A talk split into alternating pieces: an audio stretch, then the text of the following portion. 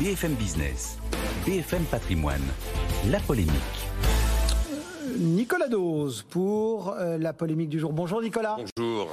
Plus que quelques heures pour payer sa taxe foncière, date butoir demain minuit pour ceux qui payent en, ligne.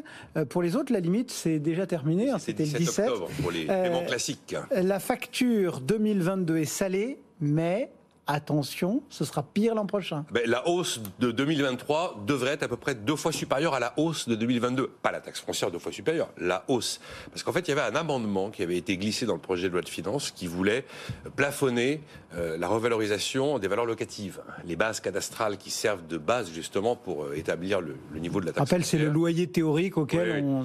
Eh ben, c'est voilà, ça a été retoqué dans le budget, donc ça va suivre la voie royale normale, enfin royale normale de l'inflation et donc ça va être plutôt 7% pour, euh, pour les bases cadastrales. Alors après, bien sûr, hein, les élus font ce qu'ils veulent, ils peuvent euh, alourdir la facture ou alléger la facture. Il y a des villes, ça a été coriace en 2022, parce que 2022, la moyenne, c'est 4,7 de hausse. Ouais, mais il y a des villes où on était au-delà de 20%, Poissy, ouais. Mantes-la-Jolie, Bagnolet, Martigues, Marseille, Tours, Pau, Strasbourg, Nantes, Annecy. Là, il y avait des hausses vraiment importantes, des hausses à deux chiffres dans certaines de ces villes.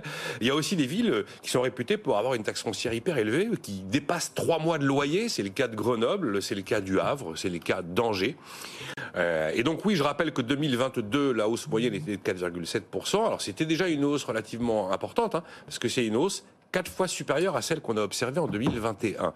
J'ai quand même, et puis alors la cerise sur le gâteau, si en plus, Cédric, vous avez une résidence secondaire, je vous rappelle que la taxe eh d'habitation n'a pas été supprimée pour eh la résidence secondaire. Et il est, il est, certain que si vous avez une taxe foncière qui augmente, généralement la taxe d'habitation pour la résidence secondaire, elle suivra à peu près la même courbe. Deux bémols quand même très importants. Euh, on dit toujours haro sur les mers, haro sur les mers. Il y en a pas mal qui n'ont plus vraiment la main parce que ce sont des décisions prises au niveau intercommunal. Eh le maire qui veut pas la monter, mais son interco dit on la monte, eh ben, il n'a pas le choix. Donc voilà, on va quand même pas leur faire le choix. Euh, et puis il y a un deuxième bémol, c'est que 4-7% en 2022, oui, c'était beaucoup, mais pendant des années, ça n'a pas bougé dans plein plein de villes.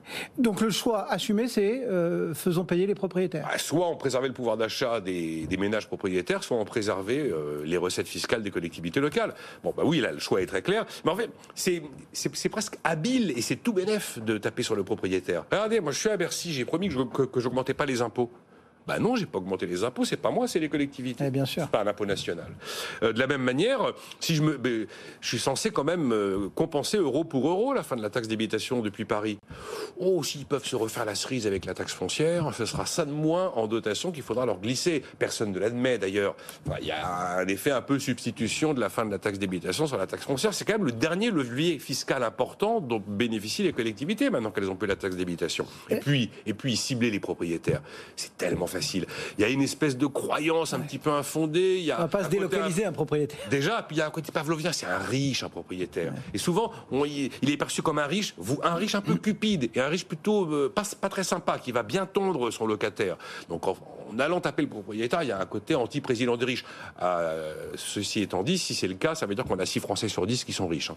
Voilà. Et puis évidemment, le gars qui part avec sa baraque à l'étranger pour échapper à l'impôt, c'est pas très très très fréquent. Donc il y a toutes les cases de la bonne vache à lait 2023. Donc nos, propriétaires. Donc nos propriétaires sont les perdants euh, du budget 2023. Les fumeurs, oui, mais encore pour arrêter de fumer. Et puis aussi les bailleurs sociaux, parce qu'ils payent la taxe foncière.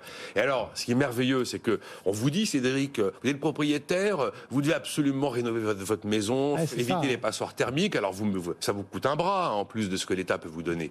Ah, ben vous avez rénové votre maison, vous l'avez embellie, ben la taxe foncière sera plus élevée. Oui. Il y a beaucoup de questions autour de cette fiscalité effectivement qui euh, suit, euh, enfin qui prend l'inflation pendant que les salaires euh, eh ne prennent eux. et puis la taxe foncière qui, est plus élevée en fonction que le bien est embelli, ça va pas dans, c'est un peu en contradiction avec les grands messages. Nicolas Dose et la polémique du jour. Tout de suite un coup d'œil sur les marchés.